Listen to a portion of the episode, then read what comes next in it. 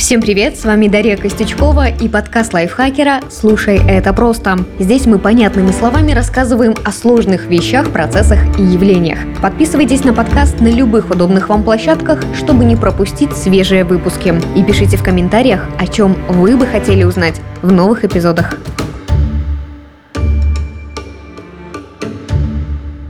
В Рязанском государственном медуниверситете разработали VR-стимулятор для борьбы с фобиями. Это приложение единственное в своем роде на российском рынке. Его придумали, чтобы помочь людям справиться с боязнью экзаменов, насекомых, страхом высоты, замкнутого пространства или, например, толпы людей. И так как встреча с тем, что пугает до ужаса, происходит в виртуальной реальности, врач может отрегулировать для пациента агрессивность картинки. Вообще нередко бывает так, что новые технологии приходят в медицину, даже если изначально они создавались для каких-то других сфер. Так случилось и с виртуальной реальностью, и, например, с уже привычной нам видеосвязью. О том, как она меняет рынок медуслуг, сегодня и поговорим.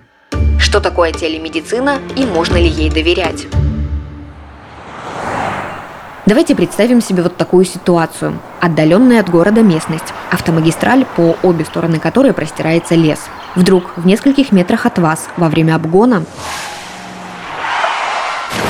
сталкиваются две машины. Они отлетают друг от друга, врезаются в другие авто, какие-то из них летят в отбойники, а какие-то в кювет.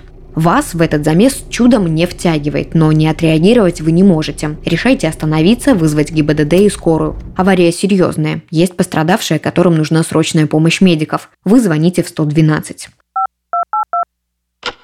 А пока идут гудки, мысленно пытайтесь прикинуть, как быстро бригады скорой доберутся до места ДТП и понимаете, что это зависит от разных факторов. Например, есть ли в больнице свободные врачи, современна ли машина или ей больше подходит слово «карета», так как ее скоростной максимум 60 км в час, а ехать быстрее банально небезопасно. И еще масса других неизвестных вам обстоятельств. Все они могут сложиться как благополучно, так и катастрофически. Но один из факторов в любом случае будет против пострадавших. Это большая удаленность места аварии от больницы. Как ни крути, врачам нужно время, чтобы доехать. Да, хорошо. Вызов принят. Ожидайте бригаду реанимации. Вы смотрите на масштаб аварии и понимаете, если добраться в считанные минуты медикам не удастся, тяжело раненые могут умереть. Что же тогда делать? В спешке вы вспоминаете уроки УБЖ и школьной программы и медподготовку из автошколы – вот только все это не очень-то помогает. Ранения у пострадавших серьезные, и действия непрофессионала скорее навредят, чем помогут. При этом счет времени идет буквально на минуты, а сирены скорой все еще не слышно. Внезапно в небе становится заметен какой-то жужжащий объект. Кажется, это дрон. Точно, он самый. Сразу после его приземления вы распознаете в нем аптечку и экран. Включается видеосвязь с врачом. Это врач. Опишите, что именно у вас случилось.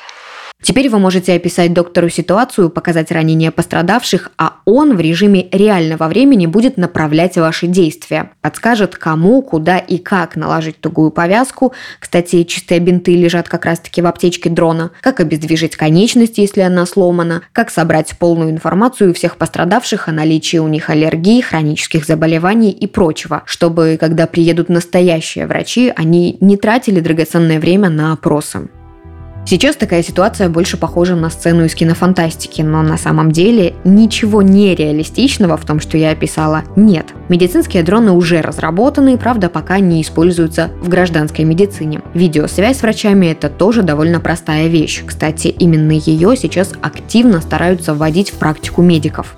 Телемедицина – это инструмент дистанционной врачебной помощи. То есть медик консультирует пациента по электронной почте, видеосвязи и в мессенджерах. Можно привести еще один пример, он ближе к современным реалиям. Человек подхватил ОРВИ или ковид. Он уже сходил на первичный осмотр к врачу, тот назначил лекарства и отправил домой выздоравливать. Но через пару дней пациент замечает новые симптомы. Они не кажутся ему особенно опасными, но, возможно, придется скорректировать лечение. Снова идти в медцентр, сидеть в очереди, кашлять на других и самому дышать чужими микробами вообще нет никакого желания. Да и нехорошо это заразу распространять. Вот тут как раз и нужна телемедицина. Можно назначить онлайн-визит к лечащему доктору, в определенное время созвониться с ним по видеосвязи, рассказать о новых симптомах, получить советы и даже новое назначение. Все это будет отображено в электронной медкарте и сохранится в истории болезни. Довольно удобно. Есть одно но. Для постановки диагноза врачу все еще нужен очный прием. Это действительно важно с медицинской точки зрения и к тому же закреплено законом. Можно ли доверять онлайн-консультации? Врач ведь может чего-то не досмотреть по видео. Границы доверия у каждого человека свои. Кто-то гороскопом слепо следует, а кто-то даже пароль от телефона супругу не готов рассказать. Но вообще, прежде чем принимать собственное решение, следует знать все плюсы и минусы таких онлайн-приемов. Из плюсов. Не придется контактировать с другими людьми в очереди к врачу. Не нужно тратить время на дорогу. Можно получить консультацию доктора из другого региона или вообще другой страны. Заболели в командировке или на вахте и хотите поговорить со своим врачом. Вы сами медик и собираетесь проконсультироваться с коллегой из другой больницы по поводу лечения пациента. Даже во время операции, кстати, видеозвонки тоже настраивают, чтобы при необходимости обсудить с коллегами сложные моменты. Звучит в целом здорово, но у этой услуги, конечно же, есть и минусы. Диагноз без очного визита поставить нельзя. Лечение назначить тоже только получить рекомендации, то есть, например, узнать мнение специалиста о диагнозе или о лечении. Врач действительно не может, например, пропальпировать, ну то есть прощупать больной живот или рассмотреть поврежденную барабанную перепонку в ухе. Качество связи сильно зависит от скорости интернета.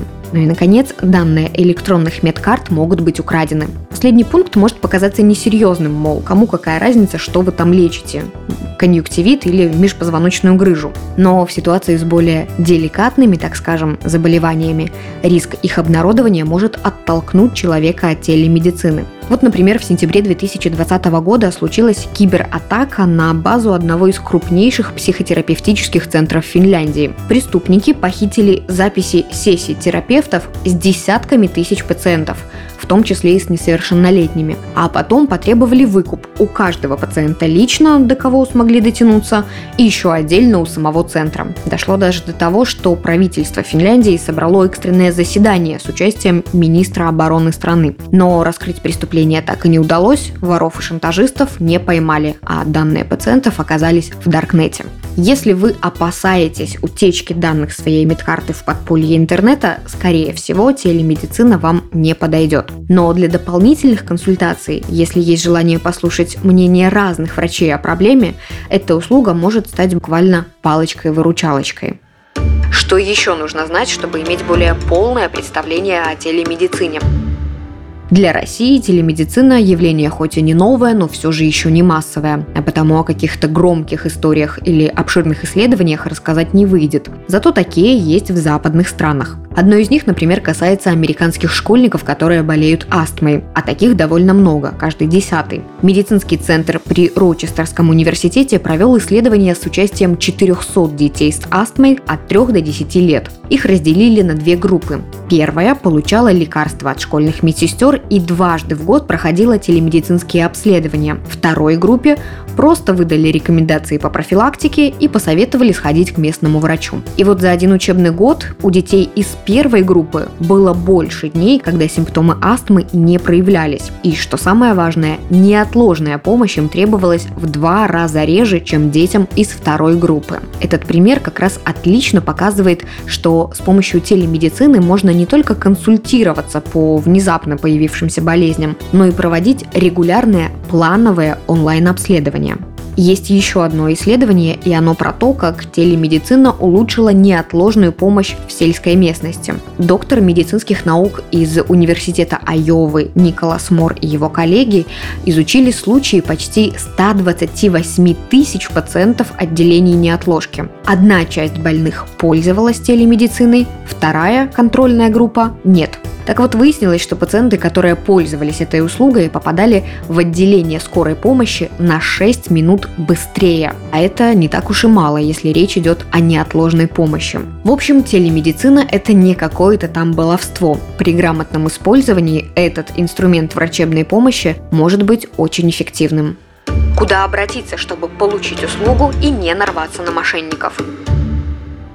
Начните с того медучреждения, в котором вы обычно лечитесь, поликлиники или частного медцентра. Посмотрите сайт или спросите в регистратуре. А еще помочь в поиске онлайн-врача могут страховые компании. Некоторые из них предоставляют своим клиентам сервисы телемедицинских услуг, причем все это в рамках добровольного медицинского страхования. И еще один вариант – онлайн-сервисы и приложения. Они как раз-таки созданы, чтобы связывать пользователя с нужным ему врачом. Но тут стоит быть осторожным. Риск нарваться на мошенников очень высокий. Чтобы его снизить, обязательно узнайте, есть ли у врача, клиники или сервиса лицензия, то есть специальное разрешение на дистанционное лечение. Кроме того, медицинское учреждение должно быть зарегистрировано в Федеральном реестре медицинских организаций Единой государственной информационной системы в сфере здравоохранения, а сам медик в Федеральном реестре медицинских работников единой системы. Не лишним будет и почитать отзывы. Такая проверка репутации, конечно, не гарантирует отличный сервис,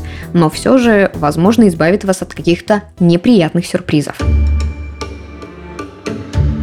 Выбрать врача, которому можно доверить свое здоровье, бывает непросто. Еще сложнее, когда этот самый врач из-за переезда, его или вашего, смены места работы или по любой другой причине оказывается далеко. В таких ситуациях может выручить онлайн-консультации. Телемедицина – это инструмент дистанционной врачебной помощи. То есть, когда медик консультирует пациента по электронной почте, видеосвязи или в мессенджерах. Доверять такой услуге или нет – личное решение каждого. И у нее есть как плюсы, так и минусы. Но самое важное, что нужно помнить. На онлайн-консультации врач не может поставить диагноз и назначить лечение. Он может скорректировать уже имеющееся назначение и дать рекомендации. Для диагностики все еще нужен очный прием. Это был подкаст «Слушай, это просто». В выпусках мы объясняем сложные на первый взгляд вещи, процессы и явления максимально понятно. С вами была Дарья Костючкова, и этот выпуск мне помогали делать редакторы Кирилл Краснов и Татьяна Чудак, а также звукорежиссер Кирилл Винницкий. Подписывайтесь на подкасты лайфхакеров в Телеграм и на всех удобных платформах, чтобы следить за новыми выпусками. Свои пожелания и вопросы оставляйте в комментариях. А еще ставьте оценки, лайки и делитесь этим эпизодом, если он вам понравился. Так еще больше слушателей о нас узнают. До скорого!